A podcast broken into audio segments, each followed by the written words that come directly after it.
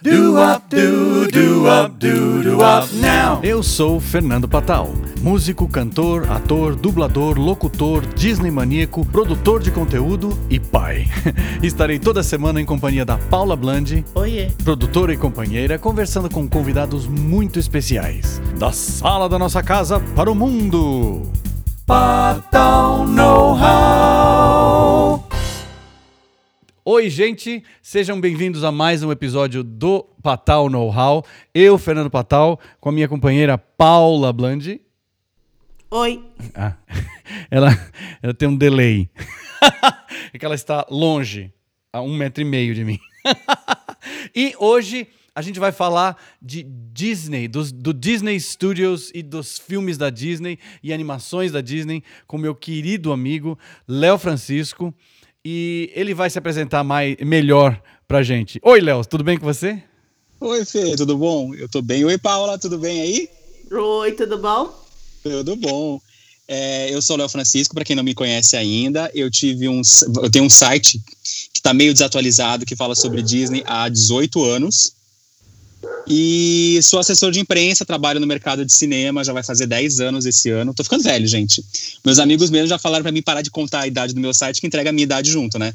Quando você fala assim, ai, meu site tem 18 anos, eu falo, hum, é porque você tem você mais de 20 ele com já. 3. Eu comecei com dois, que aí eu posso falar que eu tenho 20. e hoje a gente usa muito mais as redes sociais para poder falar de Disney, trazer novidades pro pessoal que curte, os fãs, essas coisas assim. Você gosta dos, dos filmes da Disney, né? E por que, que você gosta dos filmes da Disney? De onde veio essa paixão? A gente brinca que a gente, quando as pessoas me perguntam, você gosta de Disney? Eu falo, não, a gente só usa isso porque tem bastante fã, e aí a gente consegue seguidor. Mentira. Mas eu gosto de Disney desde pequeno, né? Acho que todo mundo, quando criança, assistiu pelo menos um filme da Disney. Eu conheço gente que fala, ah, eu nunca assisti esse, nunca assisti aquele. Eu era uma criança que não gostava muito de ficar na rua brincando eu gostava de ver televisão. Então eu via muita coisa na televisão. Eu sempre fui noveleiro também, continuo sendo até hoje. Só que eu tenho minhas fases. Tem fase que eu tô assistindo todas as novelas da Globo e as reprises do Viva. Tem fase que, tipo, agora que eu não tô assistindo nada. Também porque as novelas que estão representando são ruins. Mas é, Disney sempre foi uma coisa que me, me agradou muito, porque é aquele momento que você esquece um pouco da realidade, ainda mais em tempos difíceis como os de hoje, uhum. e você assistir um desenho da Disney ou um filme da Disney que tem aquela inocência, aquela mensagem bonita no final, aquela magia, vamos dizer assim, é uma coisa muito gostosa e deixa a gente com uma esperança que ainda há esperança no mundo, vai, vamos dizer assim. Qual foi o primeiro filme da Disney que você assistiu no cinema? Você lembra disso? Você ia ao cinema? Lembro, vai completar esse ano 20 anos que eu fui no cinema pela primeira vez. Eu fui já adolescente no cinema. Eu não. Como assim? Meu pai, ele sempre gostou muito de ver filme. Só que meu pai não tem paciência para ir no cinema. Meu hum. pai é daquele tipo de pessoa que ele gosta de pausar o filme para fazer xixi. É esse. Então, no cinema, ele não pode pausar o filme para fazer xixi. Então, eu só fui no cinema quando eu já era adolescente e podia ir sozinho. Minha mãe e meu pai me, iam me pagar para mim assistir Hércules em 97. Só que no dia eu passei mal, eu estava no shopping passeando, acho que pela ansiedade de ir ao cinema eu passei mal. E aí a gente voltou para casa e eu não assisti o filme. Sacanagem. E aí eu só fui voltar ao cinema três anos depois, em 2000, para assistir Dinossauro. Que era aquele filme dublado pela Hebe, Nair Bela, Fábio Assunção, Malu Nossa, eu lembro que disso. todo mundo odeia, mas eu tenho um valor sentimental muito grande por ele, porque ele foi meu primeiro filme nos cinemas. Então, para mim era incrível, revolucionário ver tudo aquilo numa tela gigantesca. E eu estava acostumado sempre a comprar os VHS, assistir na minha casa. E meu pai era muito chantagista, vamos dizer assim. Ele falava para mim, tipo, olha, você quer ver esse filme no cinema? Mas se eu te der o VHS do outro filme que já lançou, você para de encher o saco? Eu paro. Então ele me dava o VHS e aí que começou a coleção. A Thaís assistiu esse filme, esse desenho. A Thaís, minha filha, né? Ela assistiu esse filme no cinema também. E eu acho que é daí que vem o medo de dinossauro dela. Ela tem um pavor de dinossauro que não é, é muito Mas o filme nem é tão ruim, vai. É, ele é ruimzinho mesmo o filme, né? Não, eu não acho ele tão ruim. Eu, eu, eu, eu, eu entendo que para mim ele tem um valor especial por ter sido o primeiro filme que eu vi nos cinemas. Eu acho que ele tem uma. Eu acho ele diferente pra época, porque todos os cenários dele são reais. A Disney uhum. somente animou os personagens. E a animação, ele, vamos dizer assim, ele é um em busca do Vale Encantado da Disney. Sim. Exatamente. Ele tem é. a história muito parecida. Eu acho que a dublagem tá muito boa do filme. É, o pessoal pode. Eu já vi muita gente reclamando da dublagem da Abby, da Nair Belo, mas eu acho que elas se encaixam no personagem e é uma maneira de imortalizar as duas atrizes que já se foram. Então, Sim, eu acho que funcionou bem. A gente tem dublagem muito piores feitas por, por outros atores. Ainda mais da Disney, vamos dizer assim. Então, você já, já falou da, de, do quão legal é assistir um filme Disney, porque você, você sempre tem um final, é, não um final feliz, mas é um final pra cima, né? Que Sim. te incentiva Incentiva. a alguma coisa, né? Qual é o legado que as animações Disney deixaram pra gente? O que, que você, o que, que você acha? Eu acho que o. Eu, eu, não, eu não sei, eu não sei. Eu acho que a parte mais mágica, assim, porque eu só fui para os parques da Disney quando eu era mais, mais adulto. Eu fui pela primeira vez com 28 anos, há cinco anos atrás. É, eu tinha um medo de ir para Disney e falar, mano, vai ser tudo sem graça. E a mais pessoal, não, mas você é fã, não sei o quê. Eu falava, não, mas meu, eu vou saber que é uma pessoa vestida de, de, de Mickey. Eu já tinha até amigos que trabalharam lá, eles, eles falavam, gente, às vezes é uma menina que tá dentro do Mickey. Aí eu, ai, caralho, vai acabar o encanto, não sei o quê. E eu acho que a palavra magia liga muito com Disney, porque quando você chega lá, parece que desliga a, a sua realidade e você acha tudo daquela coisa mágica, maravilhosa, você esquece seus problemas, você esquece que tem parente morrendo, você esquece que tem que pagar dívida, você esquece que o dólar tava quatro e pouco na época que eu fui, e já tava caro, imagina agora. então você meio que vai desligar, ele tem aquele poder de desligar um pouco as suas preocupações e te entreter e te fazer mergulhar. Não é só a Disney que tem isso, eu acho que tem muitos outros filmes que para mim isso é o mais legal. É quando o filme faz com que eu consiga desligar da realidade e fazer com que eu mergulhe na história durante duas, três horas e me entretenha e faça eu esquecer que eu tenho problemas. Eu acho que é isso que é o mais legal de você ir ao cinema, de você ver um desenho ou um filme da Disney. É, é incrível, né? É, as pessoas, é, poucas pessoas é, ainda que ainda não foram têm a noção do que, que é você entrar num parque Disney e você olhar aquela pessoa vestida de Mickey e falar é o Mickey. Ou é a Branca de É. Neve. Ou é, sei lá, a, a Daisy, a Margarida, né? É, é incrível mesmo isso. Eu fui com um amigo meu que já tinha ido uma vez é, para Disney dois anos antes. É, assim que a gente entrou no parque, a gente, o primeiro parque que a gente foi foi Magic Kingdom. A gente chegou, foi pro hotel, deixou as coisas. é, aí deu quatro da tarde, a gente foi pra festa de Halloween do, do Uhum. parque. Então tava todo mundo fantasiado, tipo, a, a gente meio que fantasiado em traço, né? A gente com a roupa normal e, tava, e tinha comprado é, apetrechos no Walmart. E aí a gente pegou, foi lá pro parque. Meu amigo, assim que ele entrou, ele começou a chorar quando viu o castelo. Eu não, eu, eu, eu tava me sentindo meio anestesiado, de tipo, tá, eu tô aqui dentro, o que, que eu vou fazer agora? Porque, sendo bem honesto, ir pra Disney nunca tinha sido um sonho meu de criança. Eu gostava de outros lugares. Não que é, eu não quisesse ir, mas tipo, se eu tivesse que escolher entre ir para uma Itália e ir para um parque da Disney, por ter medo de altura e achar que ia passar mal em todos os brinquedos, é, eu tinha esse certo medo de ir pra Disney. Tanto que o meu amigo, quando foi para mim, foi comigo, ele falou: Eu tô indo com uma bomba relógio que pode passar mal no carrossel e eu não vou poder ir em brinquedo nenhum. Passar mal no carrossel é muito bom, né? entendeu? Vide uma pessoa que nunca tinha ido em Play Center, nunca tinha ido em Hop Harry. Eu nunca fui em parques de diversões porque eu tinha medo de altura e medo Uau. de passar mal nos, nos coisas. Então, quando eu fui pra Disney, eu falei. Meu amigo tava com uma bomba relógio na mão de tipo, eu posso ir e me divertir pra caralho com um cara que também é fã da Disney como eu, como eu posso ter que ir ficar só vendo lojinha e brinquedos infantis porque o meu amigo não pode brinquedo nenhum. Então, tanto que eu brinco muito que eu falo que as pessoas perguntam qual montanha russa você mais gostou? Eu, a do pica-pau, aí, minha amiga, aquele é um trenzinho, não é uma montanha russa. Eu falei, pra mim, é uma montanha É uma russa. montanha eu russa. senti adrenalina naquela coisa. Mas, mas voltando a falar dos desenhos e das animações da Disney, que, que você acha que a Pixar introduziu no mercado da animação, fora a tecnologia, claro? Eu acho que a Pixar trouxe bons roteiros, não que a Disney já não tivesse, que os outros estúdios já não tivessem, mas a gente está vivendo, principalmente nos dias de hoje, a Pixar ela tem muito é, roteiros que envolvem não só as crianças, mas a família inteira, e tem produções que são mais voltadas para o público adulto do que para o público infantil. Óbvio, filmes como Divertidamente, Viva a Vida é uma Festa, é, por ter um colorido, personagens fofos, atraem as crianças. Mas nem todas vão conseguir entender a, complexivi- a complexibilidade, acho que é essa palavra, do roteiro. ela tem um roteiro que vai tocar o adulto de um jeito, que vai tocar a criança de outro. Enquanto Os Incríveis, 1 um e 2. Sim, o 2 eu acho ruim. O Incríveis 1 um eu acho muito bom, o 2 a gente finge que não existe. Pô, demora 13 anos pra, lançar aquela porcaria. Nossa, é, eu, achei, achei, achei, muito interessante o 2. Eu acho, dois, eu gostei. Eu, eu acho que Os Incríveis 2 ele tem um grande problema que é tentar colocar a senhora Pera como protagonista sozinha na trama, porque a gente está vivendo uma fase do girl power, é, da mulher é, sendo é, tão importante quanto o homem, mas para mim, no primeiro filme, ela é uma peça tão importante quanto o Roberto.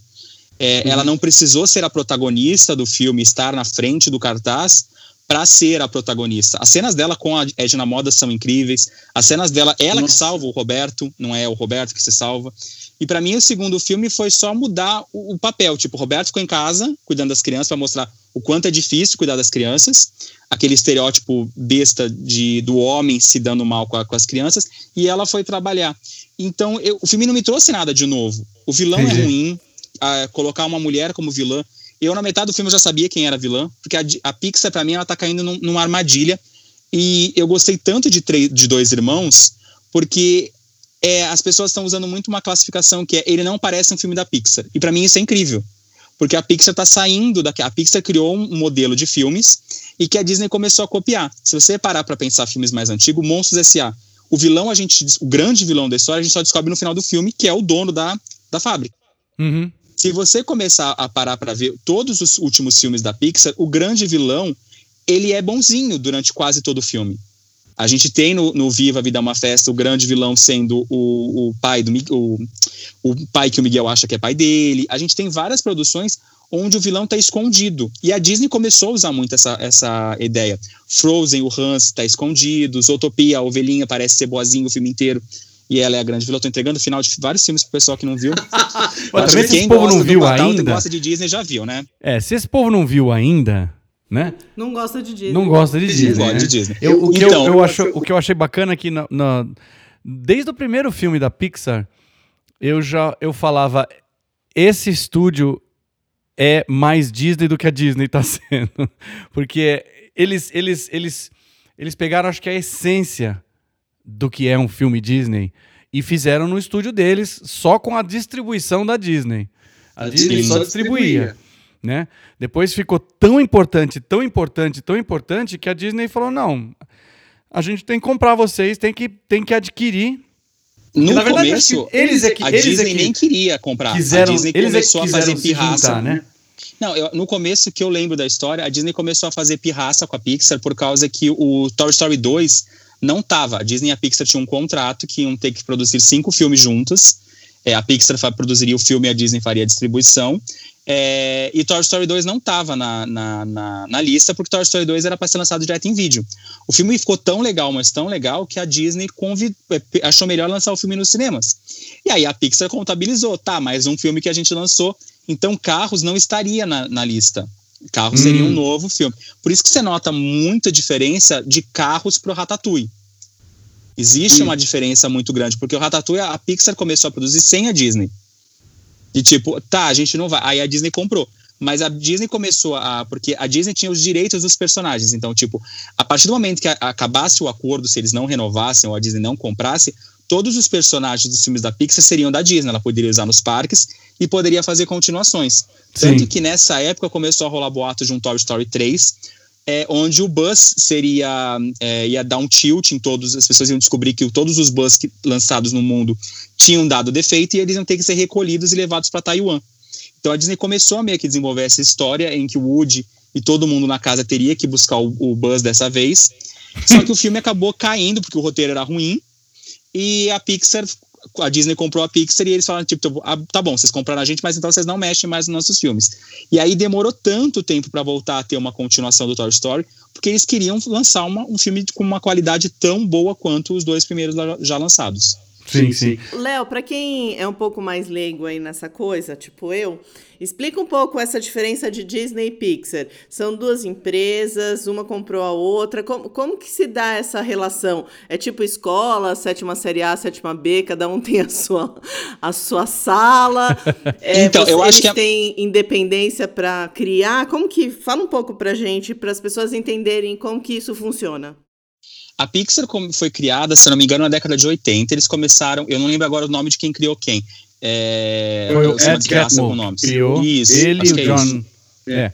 Ele e o John Lasseter. E com investimento do Steve Jobs, né? Do, Isso. Eu ia falar que tinha alguém de telefone que tinha investido, eu não lembrava o nome do Steve Jobs agora. Mas, ah, meu filho, eu sou uma desgraça com nomes, eu confundo o nome de todo mundo.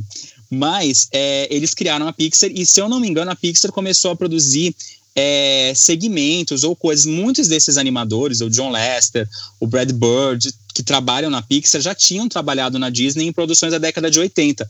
Cão e a Raposa, Cadeirão Mágico. E eles acabaram saindo do estúdio por não concordarem com alguns jeitos e quiseram e resolveram criar o estúdio deles.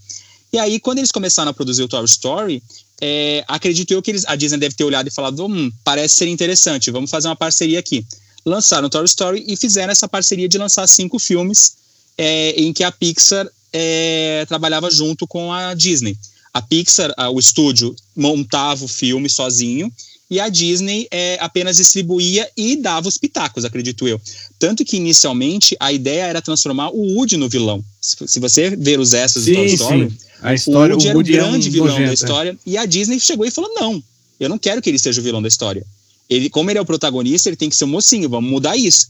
E aí a, a Disney chegou para o pessoal da Pixar, eu lembro que eu li- vi isso em algum documentário, é, e falou: olha, se vocês até o dia tal não me apresentarem um roteiro melhor, acabou. Vocês não vão mais receber dinheiro para fazer o filme. Com o, o sucesso, se a gente parar para pensar, os filmes da Pixar na década de 90, Toy Story e Vida de Insetos, estavam fazendo mais sucesso que as animações. Toy Sim. Story deu mais dinheiro que Pocahontas e Vida de Insetos, se eu não me engano, deu mais audiência, deu mais público que é, Mulan, que foi lançado no mesmo ano. Uhum. É- ainda mais sendo que os filmes da Disney estavam no, no, no período filé mignon, que era o verão americano. As animações Disney sempre eram lançadas no meio do ano e as animações da Pixar sempre no final do ano. E hoje, se você parar para ver, isso alternou. Os filmes da Disney sempre são lançados no, no Thanksgiving, lá, que é a ação de graça dos Estados Unidos, e as grandes animações da Pixar ficam para o meio do ano, que é o período onde mais gente vai ao cinema. Hum, E hoje em dia, se a gente parar para ver o ranking de bilheteria, eu não lembro agora de cabeça, Frozen 2 é a maior bilheteria de, de- de animação de todos os tempos. Se eu não me engano, só perde para acho que Frozen 1 e Minions, só ganha de Frozen 1 e Minions, que estão um pouco abaixo. Sem contar Rei Leão, que acho que Rei Leão já bateria, mas Rei Leão ninguém considera nada, porque o filme é ruim. É, não a animação, gente, o live action. Deixando bem filme. claro. O filme, isso. Que não é filme, é desenho, mas não é considerado desenho. Então, a Mas gente é- não é, sabe deixa o que é lá. aquilo. Deixa Aquilo. É, e a- logo depois a gente encontra várias animações da Pixar que fizeram mais de um bilhão. Toy Story 4, Toy Story 3, é, Os Incríveis 2, Procurando Dory, e poucas animações da Disney tem a, bateram a média de um bilhão. Então a gente vê que os filmes da Pixar hoje em dia fazem muito mais sucesso que os filmes da Disney. Eu não sei se eu respondi a Paula, se eu me enrolei e me enrolei e não respondi nada. Não, respondeu, respondeu. O que eu tinha que acrescentar é que quando a Pixar foi adquirida pela Disney, ela foi adquirida, mas ela levou o povo dela inteiro pra Disney, né? O John Sim. Lasseter ficou responsável pelas animações e pelos parques, pelas atrações de parques de Não, diversão e da não Disney. só e não só E Ed Pixar, ele também ficou o, o Brad Bird, Brad Bird não, o John Lasseter também ficou responsável pelas animações da Disney, porque naquela época estavam É. indo muito mal. A Disney É. vinha com bons filmes como Irmão Urso, Lilo e Stitch, é, Atlantis, Planeta do Tesouro, mas não estavam tendo boas bilheterias porque eram animações tradicionais. Quando a Uhum. Disney resolveu fazer a própria animação dela em 3D, aí veio Galinho Chicken Little, Bolt, ela tinha uma animação boa, mas os roteiros não estavam agradando tanto o público. Então Ah, a Pixar acho veio e o John. Lester. Eu também adoro Chicken Little. Eu Alan, que trabalha Chicken comigo no acho Papo eu acho que é Animado, dois odeia. filmes em um, né? É, a trilha sonora é muito boa, os personagens são muito É, bons. muito legal. E Eu o- acho que ele é o- menosprezado. E o presidente da Pixar foi virou presidente da Disney, é, dos estúdios Disney, que é o Ed Catmull, o cara que fundou a Pixar, né? Ou Sim. seja, a, a Disney comprou a Pixar, mas na verdade para a Pixar tomar conta da Disney. Foi praticamente isso. Tipo, gente, olha, tô te comprando, mas cuida de mim, que a gente não tá indo Exatamente, muito é. bem. Porque Exatamente. a Disney estava passando por uma nova fase ruim de lançamento. A década de 90 foi muito boa para Disney com os musicais. Só uhum. que desde o lançamento do Shrek da DreamWorks, que meio que desestabilizou, mostrando tipo, ai gente, esse monte de princesa, esse monte de música tá enchendo o saco. Ninguém mais tem paciência para isso. Vamos mudar. E a Pixar já vinha com roteiros diferentes. É, vamos dizer assim, a Pixar ela explicou curiosidades que a gente nunca se perguntou. A gente nunca se perguntou de onde vem o monstro que assusta a gente. A gente nunca se é. perguntou o que, que os nossos brinquedos fazem quando a gente está dormindo ou quando a gente não está no quarto. É, é, é o que as legal, né? formigas. Né? É, eles pegam ideias tipo o próprio Wally, Ratatouille. São ideias que você fala, mano, isso nunca vai dar certo. E eles conseguem fazer um filme que você fala, meu Deus, eles conseguiram fazer isso dar certo. E não, e não, é, e não é só tecnologia, né? É, sim. É, é uma boa história bem contada, né? Sim. Eu acho o Brad Bird um gênio, assim. Os Incríveis, tanto o 1 e o 2 e o Ratatouille são eu acho que são obras de arte. Ratatouille, outro dia a gente estava vendo, eu falei, nossa, esse final é muito incrível. É muito incrível, é bonito. Eu acho Ratatouille, é, para mim, ele até o final, ele é um filme muito bom da, da, da, da Pixar. A cena final da crítica do Ego, para mim, torna o filme um dos melhores da Pixar. Eu acho que aquela crítica, tipo, toda vez que eu vejo eu choro no eu filme. Eu acho o final de uma, de uma delicadeza muito grande. E o Brad Bird não era o diretor oficial do filme, ele veio para salvar o filme. Depois que a, que a, Disney comprou, colocaram ele lá para poder meio que apagar é. um incêndio. Mas o roteiro e, o, e, a direção é dele, né? Sim, sim. Ele que mexeu muito no roteiro. Um, um filme do Brad Bird que eu adoro e não é da Disney é O Gigante de Ferro. Que é da ah, Warner, eu ia falar nisso. Que foi um dos eu primeiros. Ia falar nisso. Que é muito. Foi um dos primeiros que eles ainda. Eles, eles já começam a usar 3D em algumas cenas, né? Sim, eu acho é que, que o, o Gigante de Ferro é o primeiro personagem. É o primeiro personagem é, de animação computadorizada colocado numa animação 3D. Uau. 3D não, Uau. tradicional. Vocês acham que a saída do Lester é, teve. Qual o impacto que teve para Pixar? Eu acho que teve um impacto negativo, porque do jeito que ele saiu. Ele saiu de um jeito muito ruim. Tipo, ele era o cara legal que todo mundo gostava porque ele fez ótimas animações e ele saiu do estúdio como um assediador.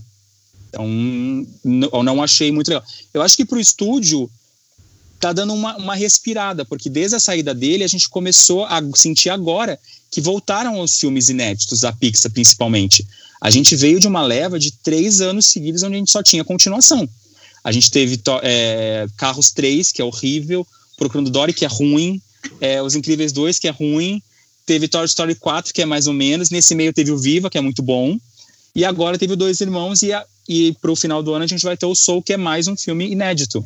Nossa, então eu acho que... Eu, pra, pra mim, no ranking da Pixar, só tem um filme que é médio para baixo, que é o meu dinossauro, Bom Dinossauro. Eu amo o Bom Dinossauro. Jura? Mas eu acho ele Juro. simples. Eu acho que ele podia ser um curta. Então, Entendeu? eu acho ele lindo por ser simples, porque ele foge de todo é, de todo o esqueleto Pixar. Se você parar para pensar friamente e ver todos os filmes da Pixar, todos têm um esqueleto muito parecidos. Que é a história do que eu estava comentando agora há pouco, do o que, que os monstros fazem, o que, que os brinquedos fazem. É, é se perguntando. O Bom Dinossauro, ele é um filme infantil para criança e traz o dinossauro. Muita gente compara ele com o Rei Leão. Ah, é, o, é uma cópia do Rei Leão.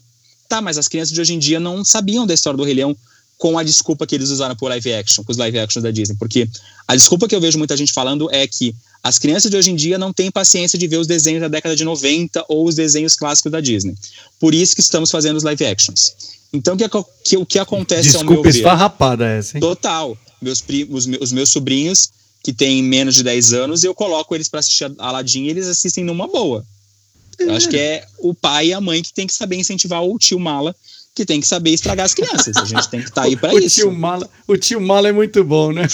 e aí, você, você que trabalha no mercado de lançamento de filme e tal, como é que é o processo de lançamento, do lançamento de uma animação da Disney? Como é que, como é que rola isso? Ah, então, da Disney eu não sei porque eu nunca trabalhei com a Disney. Mas, por exemplo, eu já lancei desenhos animados, eu já lancei desenho animado brasileiro. É, em 2013, se eu não me engano, foi 2013. Eu lancei a animação Uma História de Amor e Fura do Luiz Bolognese é, que é muito boa, com dublagem do Celton Mello e da Camila Pitanga. É, é, o processo de trabalho para fazer a minha parte, que é assessoria de imprensa, é o mesmo. Você uhum. começa a receber o material. É, quando é uma produção nacional, às vezes o produtor, o diretor, eles apresentam o filme é, inteiro, sem cortes, para a gente poder ver e dar opinião. É, eu Sim. só tive, eu, eu, nesses meus 10 anos de, de profissão, eu só tive, eu só participei acho que de uma reunião que foi do Floresta Caboclo, que eu assisti o filme em versão oficial, que tinha três horas, insuportavelmente longo. é, e aí você vai metendo o bedelho, de tipo, ah, eu tiraria isso, eu colocaria isso. Aí chega até o chefe e fala, eu quero uma hora e meia de filme só. Aí a pessoa fala, não, mas eu quero uma hora e meia de filme. E, tipo, se vira, gato, corta uma hora e meia de filme. Porque você tem que ver o que é comercial e o que não é. Porque, por uhum. exemplo, para um cinema, é muito mais fácil lançar um filme, colocar, montar uma programação de um filme com menos de duas horas, que é o caso de quase todos os filmes é, comerciais, mais ou menos, do que você ter um Vingadores Ultimato, que tem 3 horas e 20 minutos de filme, e que você só vai conseguir fazer três sessões por dia. Uhum. Porque nessa, nesse período de intervalo, você tem que colocar um intervalo de meia hora para fazer a limpeza da sala. Até todo mundo sair, se limpar a sala e as pessoas vão começarem a entrar de novo. Uhum. Então, um filme de uma hora e meia você consegue fazer até cinco sessões por dia. Um filme de três horas e pouco, você só consegue fazer três sessões por dia. E foi o que aconteceu ano passado. As, os cinemas não estavam contando que o Vingadores Ultimato ia ser tão longo, então eles praticamente tiraram todos os filmes de cartaz e deixaram só o Vingadores Ultimato. Tinha quatro, cinco salas de cinema, quando o cinema Nossa. tinha quatro, cinco salas, passando o mesmo filme em horários diferentes, porque vai ter público. E você, como dono do cinema, você vai querer é, que as pessoas assistam o filme que está dando dinheiro. É. Então aconteceu gente, muito isso. A gente, quando fala de filme, a gente não para para pensar nesse detalhe, né? Do, ah, não, a gente só vai poder passar duas, três vezes do filme por dia. Falei, como assim? né? É. A gente não, não, não espera aí. É, que é, é, o lance comercial da coisa, né? Eu lembro disso quando, quando, quando saiu Titanic, em 97 que aí todo mundo dizia que ia ser uma porcaria, todo mundo dizia, dizia que ia ser ruim, porque ia ainda longo, ia ter pouca, pouca chance de, de, de ter várias sessões por dia. Aí, aí, aí foi um. Bom, resultado: foi o primeiro filme a alcançar um bilhão de dólares de bilheteria, foi incrível, né? Mas é isso, isso, e por exemplo, o, o, o Vingadores Ultimatum também conseguiu chegar por aí, né? Por todo mundo. Vingadores ver. Ultimato é o filme mais visto da história do cinema. É o filme com maior bilheteria. Ele está, ele está com dois e 2 bilhões e alguma coisa. Ele passou o Avatar, que era o filme mais com maior bilheteria de todos os tempos. E uhum. é isso, tipo, é que nem agora em épocas de, de pandemia. Eu vejo muita gente nas redes sociais é, falando, tipo, ah, eu não vou mais no cinema esse ano, ah, o cinema não é, é, dispensável. Aí eu falo, não, gente, espera um pouquinho. Existe, do mesmo jeito que a empresa de música, a empresa de teatro, a empresa de televisão, existe um monte de gente, milhares de pessoas que vivem de cinema é, e que dependem do salário do cinema para poder sobreviver. Então, não é assim, tipo, a gente tem que pensar numa maneira para que você continue indo ao cinema com segurança. E é o que está acontecendo nos dias de hoje todo mundo do mercado de cinema não está em casa tomando cerveja e comendo salgadinho e vendo filme na televisão. O pessoal está repensando, discutindo e vendo a, menor, a melhor maneira dos cinemas poderem voltar a abrir com segurança para todo mundo. Uhum. Porque a gente quer que as pessoas voltem para os cinemas para poder assistir. Querendo ou não, é, muitos estúdios é, acabaram jogando todos os grandes lançamentos para o ano que vem. Tipo, uhum. foda-se, uhum. eu vou. Vamos para lá, a gente consegue segurar as pontas aqui agora. Mas teve estúdio também que pensou que, tipo, mano, o exibidor não vai durar. Tem gente que eu via muito amigo meu conversando e falando, não, acho que o cinema só volta em setembro. Eu falava, amigos, tem certos cinemas que em setembro não vai ter grana para manter. O cara não abre mais a porta. Imagina um tem restaurante isso. ficar até setembro sem vender comida. É, exatamente. O dono não vai conseguir. Uh, os cinemas continuam pagando aluguel para o shopping, o aluguel é caro, continuam pagando salário de funcionário. Teve muito funcionário que foi demitido, teve muito funcionário que teve seu salário reduzido. Então é, é, bem complicado isso. Ô, Léo, é, você acha que então. É, vou pular na pergunta aí dos dois irmãos. É, pensando nisso, você acha que os dois irmãos foi direto para o streaming por causa do coronavírus e o que aconteceu? Ou ele foi direto porque ele foi um flop, apesar de ser um filme maravilhoso? Então, eu acho que foi. É, a, ele foi lançado na época errada. É, primeiro, eu acho que não é, o, o, coronavírus atrapalhou muito o lançamento de Dois Irmãos, porque praticamente aqui no Brasil ele ficou 10 dias em cartaz. Porque ele ficou Nossa, a primeira só? semana de estreia, só. E na segunda semana, na segunda-feira da segunda semana, e, os cinemas fecharam. Então ele só ficou 10 dias em cartaz. É, o, o para mim, o grande problema de Dois Irmãos é que o marketing do filme, não só brasileiro, mas como internacional, vende o filme errado. Ele vende o filme como um Sessão da Tarde bobo. E ele tem uma puta mensagem por trás, ele não é só um filme bobinho uhum. de, de dois irmãos curtindo uma viagem louca que você vai assistir hoje na sessão da tarde. É, eu acho que ele, ele é muito mais do que isso. Só que a Pixar ficou com medo de vender o filme como um filme, vamos dizer assim. Para mim, a, a, grande mensagem do Dois Irmãos é o que você faria se você pudesse reviver uma pessoa que você ama e que morreu durante 24 horas. É isso o filme. Em nenhum momento você vendo o comercial, os trailers, os posters, você vê que o filme é isso. Uhum. Então, é, eu né? acho que ele tem uma mensagem muito mais profunda do que foi apresentado. Então, tudo isso também atrapalhou no lançamento do filme. Muitos amigos meus que gostam de animação chegaram para mim e falaram: ah, não vou assistir, que parece um filme bobo da Dreamworks. Hum. Entendeu? Gente, não que a DreamWorks, a DreamWorks tem filmes maravilhosos, mas. É, eu, eu, eu, eu jamais subestimo a Pixar. Nunca. É Pixar, eu vou ver. É, Sim. Principalmente agora que é Disney também. É Pixar, eu vou ver. E a Porque Disney foi tem muito... alguma coisa que, que de, de, bom que a gente vai aproveitar né, nos filmes, né? Sim. E a Disney foi muito inteligente é, pensando no fato de, tá, os cinemas fecharam, ninguém assistiu quase o filme. O que, que eu vou fazer? Ela colocou no digital. Então ela pegou o filme, colocou no digital nos Estados Unidos logo em seguida. Aqui no Brasil, se não me engano, durou, demorou quase um mês para eles colocarem. E aí, lá nos Estados Unidos, com o Disney Plus, a Disney já falou: falou, mano, vamos colocar no meu serviço de streaming para conseguir mais assinantes. É mais e um produto que, que, eu onde tenho. tem dois irmãos aqui? Em que streaming? Por tem? enquanto, você pode comprar o Dois Irmãos é, digitalmente, por Nauta, acho que Telecine, nesses serviços que vendem ah, o filme ou alugam. Tá. Isso. E a partir do dia 15 de maio, ele estreia no Amazon Prime, que por enquanto é onde a Disney está colocando os seus lançamentos. Uhum. É, provavelmente, eles têm, a Amazon Prime tem um contrato com a Disney até setembro. Uhum. A partir de setembro, todos os filmes caem da Amazon Prime. A Amazon Prime não pode mais exibir os filmes da Disney. Para provavelmente em outubro, novembro, eles estarem disponíveis somente no Disney Plus Brasil. E não dá para entender por que, que o Disney Plus ainda não veio para cá. Dá. O, o, grande problema dele não ter chegado aqui, e não é só aqui que ele não chegou, ele não chegou na América Latina, ele não chegou na Ásia, ele não chegou em vários países da Europa. Ele chegou somente, se não me engano, em seis ou sete países da Europa. É que é um, uma plataforma nova para Disney e que ela não pode lançar direto mundialmente, porque ela lançou só nos, no, os primeiros países a receberem foram os Estados Unidos, é, Canadá, Holanda e teve mais algum lugar que recebeu no primeiro dia. Inglaterra? Deu, França. Não, França. Inglaterra foi agora na segunda leva. Foi algum país não, não muito conhecido. É, eu não lembro agora o nome, mas é quase isso. mas é, deu muito problema no primeiro mês. Então, é, hum. a Disney tem que resolver. A Disney não é uma empresa de tecnologia para streaming. Ele, é uma coisa muito nova para eles. Então, é complicado. Além disso, tem muitos filmes no Disney Plus. Eu já tive acesso ao, ao catálogo do Disney Plus que um amigo meu conseguiu assinar, com todos aqueles trâmites bizarros. É, eu já tive um acesso a ele. Tem muito filme que você clica e aparece só disponível a partir do dia tal de 2021.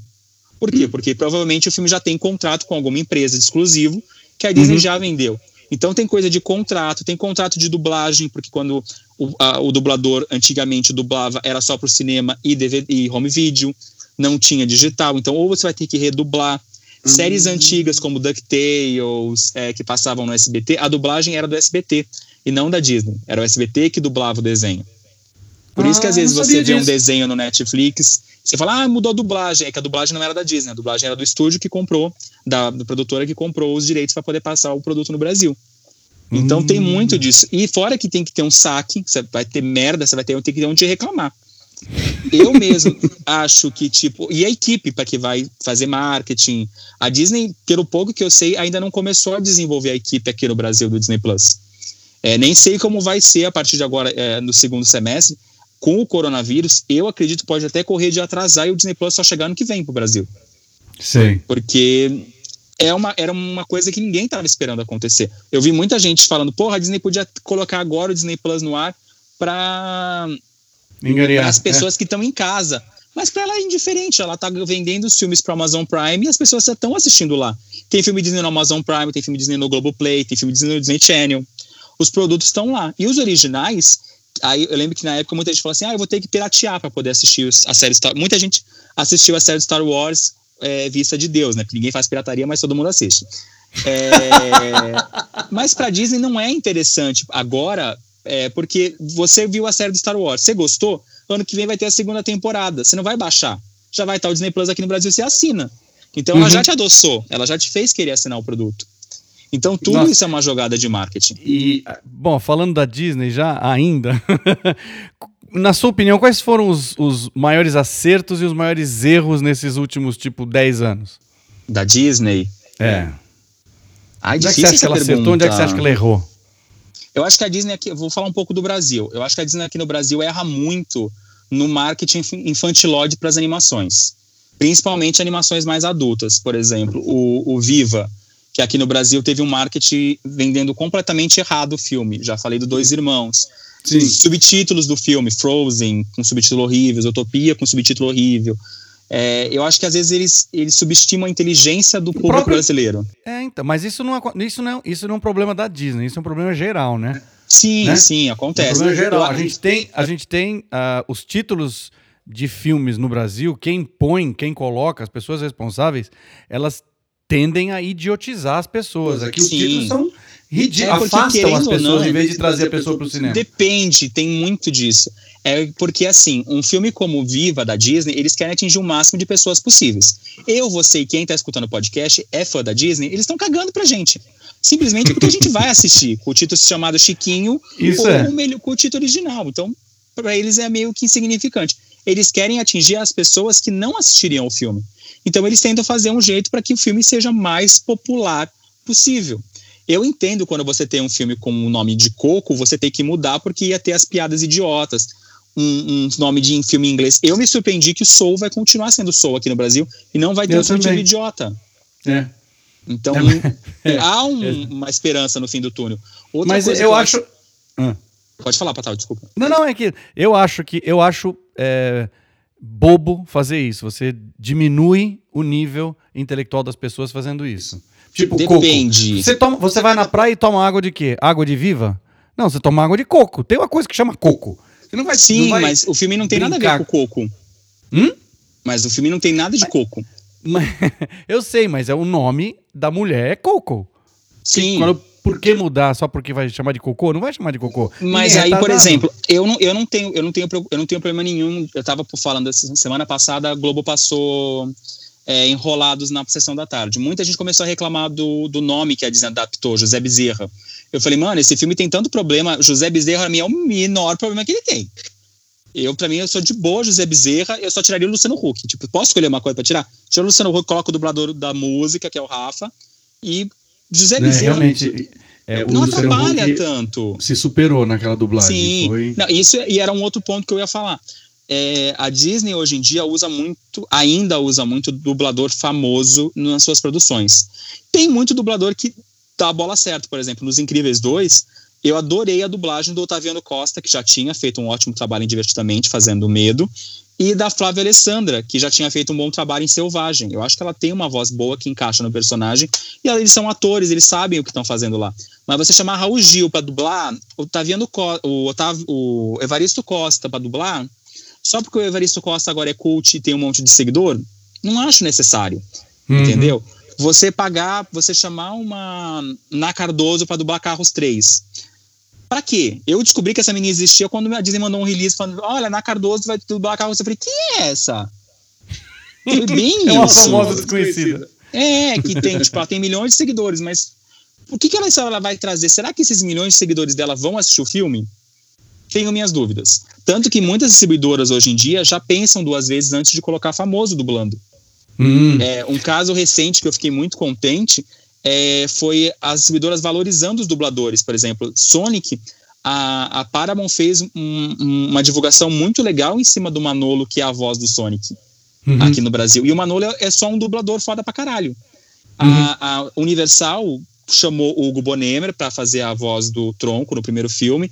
Agora tá usando bastante ele porque ele tá mais na mídia. Chamou o Google Gloss para fazer a voz de um personagem, mas está colocando a Julie, que é uma cantora incrível de musical, uma super dubladora, colocando ela nos cartazes, tipo Julie, Hugo Bonemer e o, o, o, o, Google Gloss.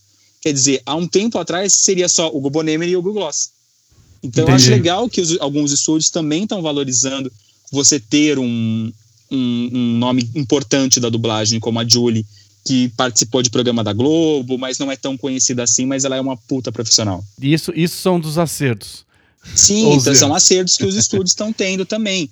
É, e a Disney, eu acho que, tipo, A Disney tá entrando, ela entrou muito forte nas redes sociais, o que eu achei muito legal, mas, por exemplo, um outro erro: o site da Disney é uma merda aqui no Brasil. Daria vontade de entrar. Quantas, qual foi a última vez que você entrou no Disney.com.br? Ah, não, eu só entro no gringo. Então, obrigado. Quando nada. as redes sociais, tipo, elas são legais porque elas divulgam os filmes. Ok, a Disney, até um tempo atrás, a Disney não tava no Twitter, a Disney não tava no Instagram. Ela entrou, ponto positivo. Ponto negativo, pegar memes do momento que não tem nada a ver com o filme.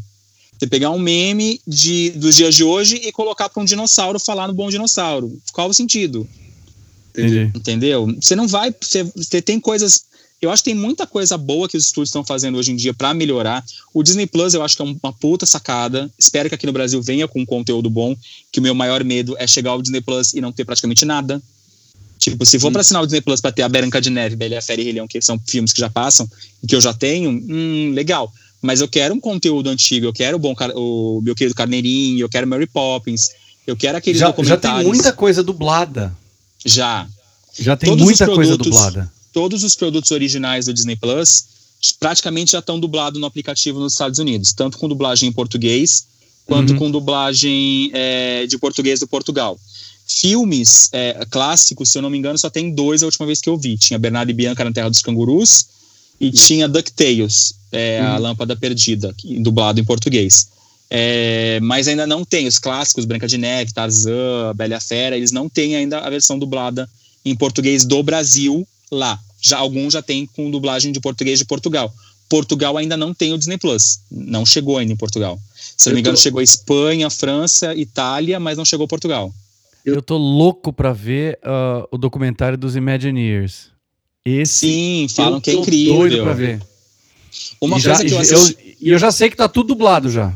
Sim, uma coisa que eu, eu já assisti um episódio que um amigo eu assisti na casa desse meu amigo, que eu amei e eu não vi dublado, mas eu achei incrível, é os curtas do Garfinho, que são incríveis. Jura? É, eu, a gente assistiu um que ele perguntava o que era melhor amigo, porque ele pergunta o que é. E aí ele tá conversando com uma caneca, que é uma caneca que não é animada, e ele fala que a caneca é a melhor amiga dele porque ela escuta ele e não, e não julga ele. É muito legal. É muito legal os curtas. E você já viu, você já viu os curtas que, que os animadores estão fazendo em casa? Não. Do, a, a Bia me mostrou, a Bia, minha filha, me mostrou alguns do Frozen. Ah, não, do. Frozen eu tô acompanhando. Os curtas do Frozen estão muito Eles legais. fazem em casa. Eles Sim. fazem Não, em casa. Fora que a Disney tá fazendo muita coisa legal. Ela teve uma, uma live especial com, com as músicas de musicais, que foi muito legal, que eu assisti um pedaço que eu gostei bom. bastante. Teve aquele especial karaokê que eles passaram com os artistas cantando as músicas da Disney em casa, que vai ter já uma versão 2, é, que vai ser Isso, agora em é. maio. É o Disney Sing Along, é isso, exatamente. Isso. Eu só vi pedaço, ainda não consegui ver tudo. E o nome, esse do Disney Sing Along tá no Disney Plus. E uma coisa que eu consegui assistir lá na casa do meu amigo também foi a versão live action da Pequena Sereia. A versão live action não. A versão nos palcos live da Pequena Sereia, que eles fizeram em homenagem aos 30 anos, que tem a Queen Latifah cantando como Úrsula, a menina que dubla a Moana como Ariel. Tá A muito legal o isso. especial. Tá A muito gente legal. viu isso quando passou, é. A gente tinha ah, a ABC e aí a Uhum. gente assistiu ao vivo lá. É lá. muito legal o especial. Muito bonitinho, né? E que- como é que você acha que, tão, eh, que vai rolar esse atraso dos, dos filmes eh, por causa do Covid-19, aí, por causa da, da- Então, do coronavírus? O que, que você acha que. Quando é que vai começar a relançar as coisas? Oficialmente, deixa eu até pegar aqui no calendário que eu fiz lição de casa.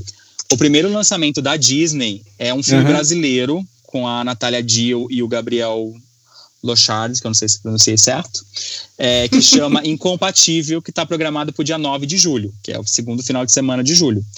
É, um desenho eu- animado da Disney? Não, é um filme Não. brasileiro. Ah, filme brasileiro mesmo. Tá. É. Provavelmente veio do acordo da Fox, pela compra da Fox. Ele- A Fox tinha muitos produtos nacionais é, em desenvolvimento, alguns já prontos, alguns em roteiros, e a Disney meio que herdou todos esses filmes nacionais. É, então eu acredito que esse filme não deve estrear, porque é filme brasileiro, não tem trailer, não tem cartaz, ninguém sabe desse filme até agora. Então provavelmente eu acho que esse filme deve cair. O grande aposta que a Disney está divulgando é Mulan, que está programado para o dia 23 de julho. Eu acho que dependendo Já? de como. Já, 23 de julho. O Soul tinha sido mantido. No primeiro comunicado oficial, Soul era a primeira estreia em junho. Só que a Disney já mudou. Soul foi para novembro e o Raya, que estava programado para novembro, foi para março do ano que vem. Então, uhum. a, eu acho que se aqui, aqui no Brasil, eu acredito que até junho, julho, se Deus quiser, a gente já vai estar com os cinemas abertos e já vamos ter. Espero que a, aquela linhazinha maldita comece a descer de mortes. Então a gente torce é. muito para que as coisas já estejam voltando ao normal para o final de julho. Mas eu duvido que a Disney estreie Mulan aqui no Brasil se ela não estrear nos Estados Unidos. Tudo depende também da curvinha lá nos Estados Unidos. Tem essa Porque também. as grandes empresas, elas não podem lançar os filmes é, em determinados territórios. Eu achei tarde para a Disney. A Disney praticamente é, adiou o lançamento de Mulan na semana da estreia. Rolou pré-estreia, rolou cabine para imprensa lá fora. Todos os grandes eventos de Mulan aconteceram mesmo com a pandemia começando forte lá nos Estados Unidos naquela época. Uhum. Eu, acho que eles, eu acho que eles queimaram um pouco da bola em divulgar o filme, começar a divulgar o filme antes e não ter já, ó, oh, gente, peraí. A própria Universal, quando começou a ver que a coisa não estava legal, ela imediatamente cancelou o 007. Ela falou, porra, não, era para maio, jogamos para novembro, a gente vai lançar o filme direito. Tanto que, Entendi. se eu não me engano, 007 é o único grande lançamento da Universal deste ano. O Velozes e Furiosos foi pro ano que vem, é, a própria Sony jogou Caça-Fantasmas, Venom, tudo pro ano que vem. Os ah, estúdios estão Fantasmas com os caras originais, não é isso? Foram, foi pro ano que vem isso. É, a Disney manteve o, o, o Mulan esse ano. Pro ano que vem, ela só jogou o Eternos, porque Viúva Negra ficou na data do Eternos, então todos os filmes da Marvel pularam uma, uma data para frente. É, e o Jungle Cruise, que é baseado na atração dos parques da Disney, ele foi, também foi pro ano que vem. O que eu achei um acerto, porque ele ia acabar sendo jogado numa data ruim e uhum. poderia bater de frente. Se, você parar, se vocês pararem para olhar o calendário do lançamento de dezembro, a gente tem muito filme é, grande em dezembro. Então vai ter, vai ter semana que vai ter dois grandes blockbusters estreando. Isso uhum. se nada mudar. A gente tem, pelo, por exemplo, da Disney, a gente tem Free Guy em dezembro e tem West Side Story em dezembro, que é o musical do Spielberg. Sim, sim. A gente tem em dezembro, no, na, na, semana seguinte, Top Gun da Paramount. É, se eu não Nossa, me engano. Top Gun tem, mesmo. É, então. Vai ter muito filme muito grande tentando bater de frente. O Free Guy, se não mudarem as coisas, vai estar no mesmo final de semana de que Turma da Mônica Lições. Ah, então vai ter o dois da Turma da Mônica? Vai, já, já, já, já gravaram boa parte do filme. A previsão é estrear em dezembro desse ano, é, mas pode ser que pelas me mexidas no calendário, atraso de produção, que muita gente fica falando tipo, ah não, acho que vai ser lançado o filme e tal. Eu falo, mas gente, os animadores, por exemplo, o desenho Raya, eu acredito que boa parte do filme pode estar parado a produção. Uhum. Porque é, esse animadores... Raya é da, é da, Disney ou é da Pixar? É da Disney. É o próximo clássico da Disney. É uma princesa é, é, do Oriente é, que vai apresentar uma nova cultura. Vai chamar Raya e. Deixa eu ver aqui que eu esqueci o nome. É, Raya e o Último Dragão.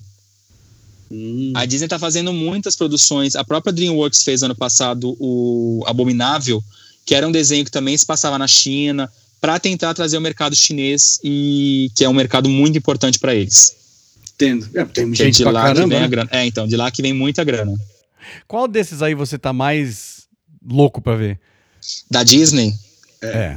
Jungle Cruise. É, Ai, eu fiquei eu muito tô... triste que ele foi pro ano que vem. A, a, gente adora a atração, porque é muito divertido. É uma atração Sim. que você vai várias vezes e ela é sempre diferente, porque você pega o, o navegador lá, o cara que leva o barquinho, cada um tem um texto diferente, eles brincam Sim. diferente. É muito divertido. E a gente adora o The Rock, né? Eu adoro o Wayne Johnson, então... Ah, mas gente, e Soul? Pelo amor de Deus, Soul vai Soul ser... Deve, tô louca Soul deve ser de Soul cortar os pulsos, né? É. Então, eu espero que o filme me surpreenda. Eu não gostei do trailer do Soul. Eu achei mais do mesmo. Achei que a Disney, a Pixar não apresentou Jura? nada. Ele, ele lembra muito divertidamente. Então, para mim, eu, eu, quero que eles me surpreendam. Ah, Isso entendi. já me aconteceu de ver trailers da Pixar, achar uma merda do trailer. E quando eu vi o filme, eu falei, meu Deus, o filme é lindo. Acontece. mas eu espero não, ser surpreendido. Eu nunca, eu nunca subestimo, o que eu já falei antes, eu nunca subestimo um filme da Pixar. É, Soul teve um. Pra, pra, coisa, pra, pra, gente vai ser mais sofredor o Soul, porque Soul vai estrear nos Estados Unidos no feriado de ação de graças. E aqui ele só chega em janeiro, como já é meio que tradição. A Disney ah, pega é. o, o, lançamento do feriado de lá e aqui só lança nas férias escolares. Então a gente vai ter que. Não foi só adiado de junho para novembro pra gente. Pra gente foi de junho para janeiro. Então a gente ainda vai ter que segurar mais um Nossa, pouquinho para assistir é mesmo. E deve ser muito legal a história do Soul. Eu acho que deve ser bem bacana. Esse eu tô, tô doido pra ver. Eu espero que eles estejam escondendo o ouro e, e me surpreendam no último trailer que deve divulgar logo logo. Mas a Disney tá com bastante coisa. Tipo, para esse ano ainda, no calendário, com data, a Disney tem dois. Espera só um minuto que eu vou contar. A Disney tem 13 filmes com data e tem. Nesse ano. nesse ano. Cinco filmes sem datas. Os filmes sem datas tem os Novos Mutantes, que eu acredito que é da Fox, que eu acredito que deve cair para digital. Tem um suspense com a Amy Adams chamada Mulher na Janela. Tem um, um filme brasileiro chamado Pacificado, que é com é um drama com a Débora Nascimento. Tem um filme de terror, que deve ser da Fox, é chamado Espíritos Obscuros. E tem um drama chamado End, que é americano. E Vixe. provavelmente vai ter filme que deve cair, ainda mais agora que essa semana saiu uma notícia que o Trolls 2, que foi lançado em abril direto em digital nos Estados Unidos, ele arrecadou até agora 100 milhões de dólares em vendas em digital, e isso prova que ele arrecadou mais que o original nos cinemas. Tanto que algumas Vixe. redes de cinema americanos já avisaram que vão boicotar os filmes da Universal por ela não ter segurado o filme para os cinemas. Aqui no Brasil, Trolls vai sair nos cinemas em outubro. Uhum. Ah, provavelmente a, a Universal já devia ter feito uma grande campanha ou os exibidores gastos com o filme e aí eles para não deve pra, acredito eu que para não se indispor com os donos de cinema exibidor para quem não sabe é dono de cinema é, para não se indispor com eles como está acontecendo lá nos Estados Unidos eles devem manter o Scooby-Doo vai ser lançado que não também não é da Disney da Warner Nossa, vai ser lançado esquecido, dia 15. tinha esquecido. então, Vai ser ele lançado dia continua 15? com a data 15 de maio, só que vai ser lançado somente em digital nos Estados Unidos. E aqui no Brasil ainda não tem certeza se vai chegar nos cinemas. A Warner ainda não bateu o martelo, pelo que eles informaram. Sei. E como é que você vê o futuro da Disney e do cinema depois dessa, pandemia toda, assim, do corona? Eu acho que os, eu acho que os cinemas vão ter que fazer um, um trabalho enorme para conseguir provar para a população, não só do Brasil como do mundo, que é seguro você ir ao cinema assistir um filme. Isso é o grande desafio. Vai ter que baixar valor de ingresso, vai ter que oferecer vantagens para que as pessoas saiam de casa e vão ao cinema. Eu acho que o fato da gente estar, eu tô em casa há sete semanas, eu acho, praticamente, ou mais. Caramba. Eu já não aguento mais ficar em casa. Eu, última, eu saí, a última vez que eu saí de casa foi dia 14 de março. Foi a última vez que eu saí. É, de lá pra cá eu não saí pra nada. Nada, nada, nada. É, eu não aguento mais ficar em casa. Então, e minha diversão é cinema e teatro. Se Quem abrir primeiro eu vou. eu me sentindo seguro e sabendo que vai ter. eh, Eu acredito que eles devem começar com uma, uma porcentagem pequena de ingressos vendidos. Tipo, vou vender 30% da sala para que as pessoas se espalhem pela sala. Eles vão ter que higienizar cinema. Eles vão ter que arrumar um jeito de provar para o público que é fica com a gente que vocês vão estar bem.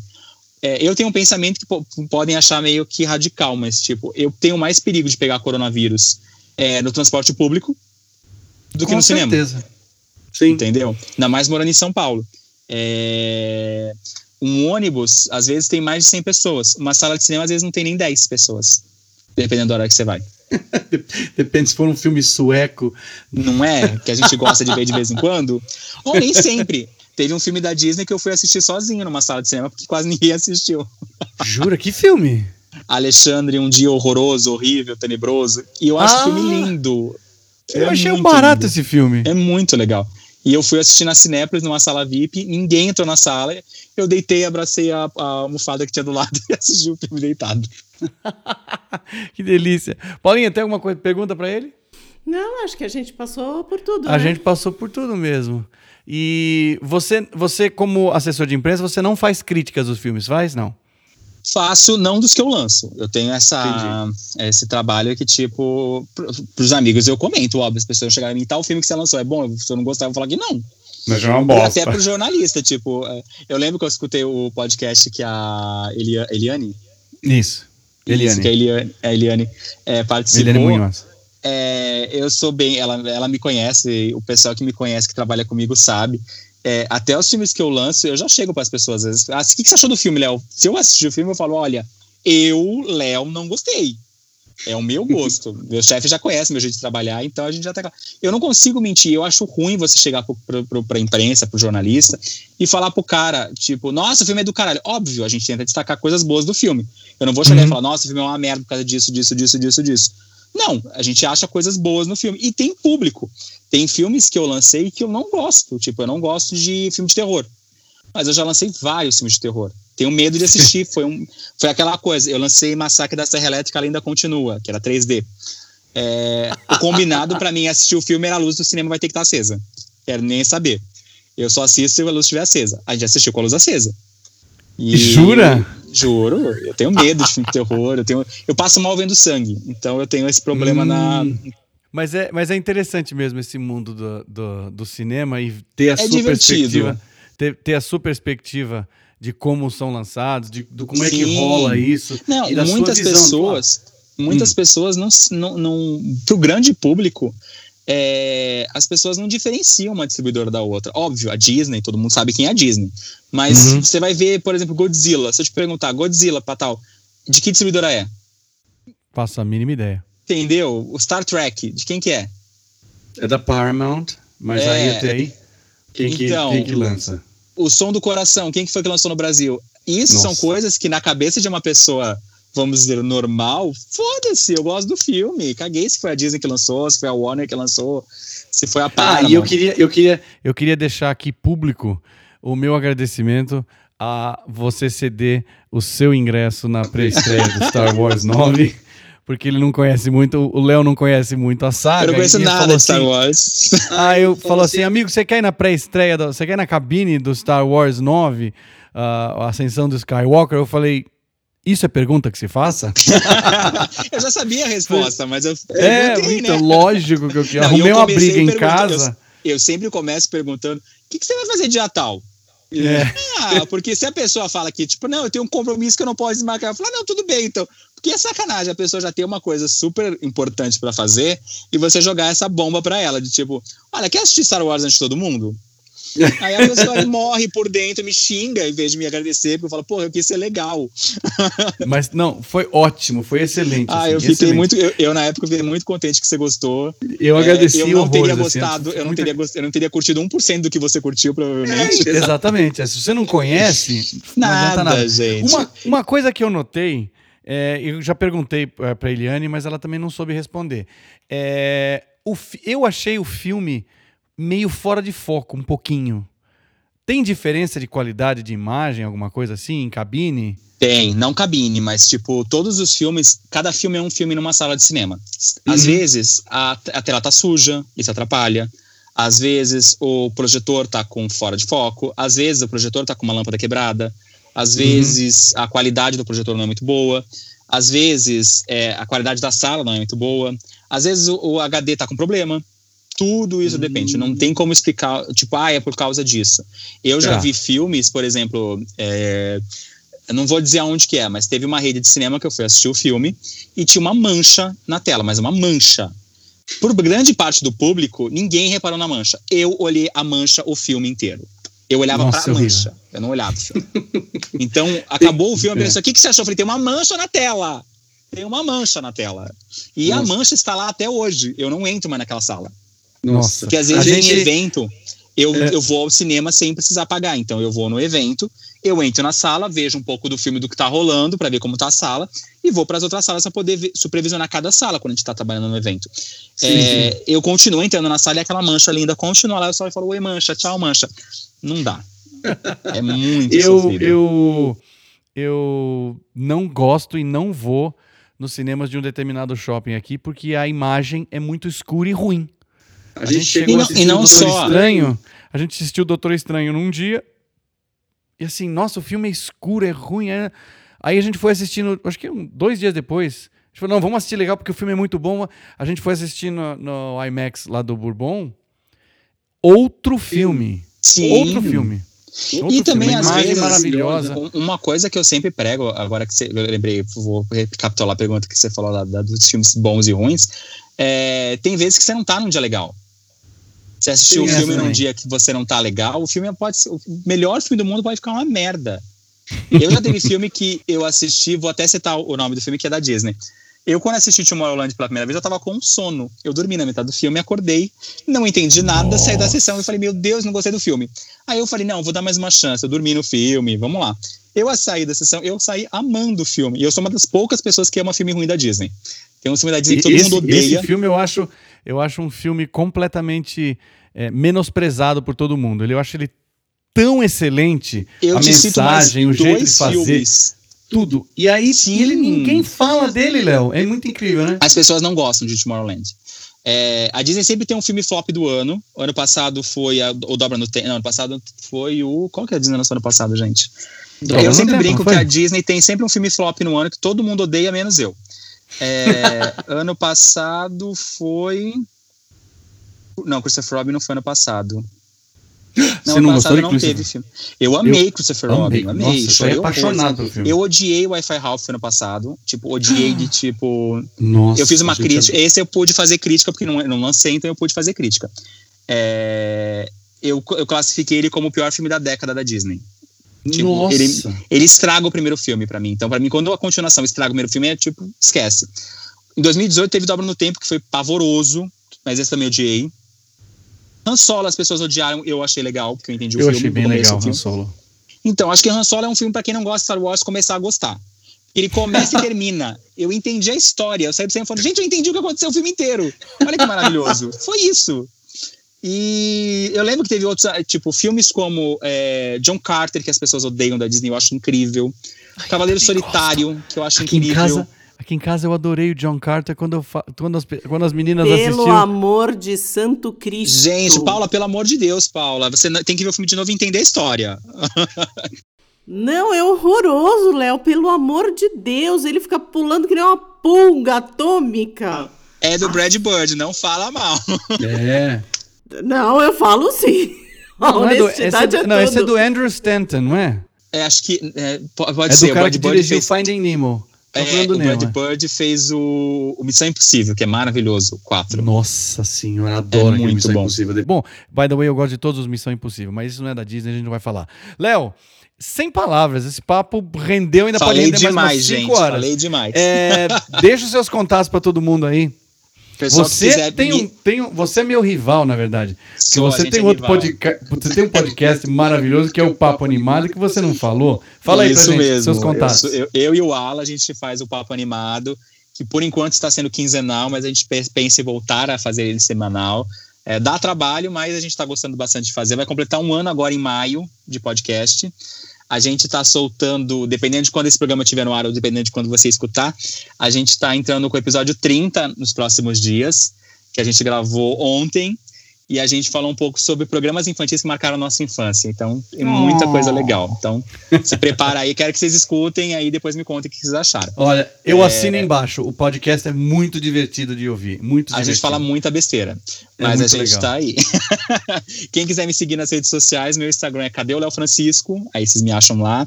E no Twitter, que eu tô eu parei de falar de Big Brother, gente, agora que acabou, prometo, vou falar só de Disney lá e coisas legais. é, é Léo Francisco. E eu vou voltar com o meu site, que é o Cadê o Léo, em breve. Eu tô re, programa, reformulando layout dele, logo. Esse ano, agora em julho, ele completa 18 anos e eu prometo voltar com ele. Então, Olha que quem chique. quiser saber de coisas de Disney, teatro, indicação de lugar para comer, que às vezes a gente posta nas redes sociais também, que a gente come em lugar legal pode me seguir lá. E obrigado, Patal, pelo convite. Imagina, é, imagina. A segunda vez é sempre melhor. A segunda vez. É. A primeira vez nunca vai ao ar, vocês nunca vão escutar aquele programa. A gente fez o, é, a gente fez o primeiro podcast, podcast, foi com ele. Foi é. teste. Fala, Paulinha. No final do ano a gente posta os erros de gravações e a gente posta o seu podcast inteiro. Gente, vai ser um programa inteiro, gente. Nossa, a gente errou do começo ao fim naquele podcast, desculpa. Mas, Mas foi, foi, divertido, porque foi a gente divertido. tomou muita Coca-Cola e comeu muita bolinha de amendoim. Foi ótimo. Sim. temos que repetir, temos que repetir. Assim gente, que acabar a quarentena, né? Assim que acabar a quarentena. Não, você se danou mostrar a sua casa para mim, porque agora eu vou ter que ir aí. Que eu vou ter que ver essas coisas todas. te convido, te convido. Deixa eu só organizar organizar para ela ficar entrável, porque tem muita coisa no chão ainda que eu preciso começar a arrumar lugar. então, Léo, sem palavras para agradecer, foi muito divertido. A Paulinha e eu tenho certeza que ela também curtiu. É sempre divertidíssimo conversar com você. Me e a gente marca outro para falar de outra coisa. Sei Por lá. Favor. A gente inventa um assunto para a gente conversar. Ou a gente fala mal dos outros, gente, que também é divertido, as pessoas vão Ah, dar isso é risada. muito divertido, muito bom, muito bom. Conhecemos muita gente em comum. Tá bom, querido, um grande beijo pra você. Cuide-se Obrigado. nesse E a gente quer também, já, já deixando antes que você terminar, a gente Nós- quer em breve te chamar pro nosso podcast. A gente só tá meio que ajeitando um tema legal. Que Oba. tenha música envolvida, que a gente sabe que você gosta pouco de música. Então, em Pouco. breve, a gente vai te amolar também pra você participar do Papo Animado. E a Paula também, porque assim, sei que ela é ouvinte e gosta do, do podcast. Mais que você, até. que A eu sei gente, que ela a gente ouve. Eu, eu ouço todos. O episódio do- dos dois irmãos, eu literalmente chorei. Porque eu Ai, amei o ótimo! filme e vocês falam com tanta. tanta assim, foi, foi muito legal de ouvir mesmo. É, Não, o, teve- epi- o filme é muito bom mesmo, né? Teve, teve episódios que a gente parou de falar porque a gente tava quase chorando, não lembro agora qual foi. Mas teve um que a gente tava falando de um filme que a gente começou a se emocionar. Não, mentira. Acho que foi o de abertura de, de desenhos animados que a gente fez, que cada um escolheu algumas. Aí teve um momento que a gente parou de falar. Eu falei, vou parar de chorar que eu vou chorar, gente. Então vamos mudar de assunto. Porque vai lembrando muita coisa legal que marcou a nossa vida, então é divertido.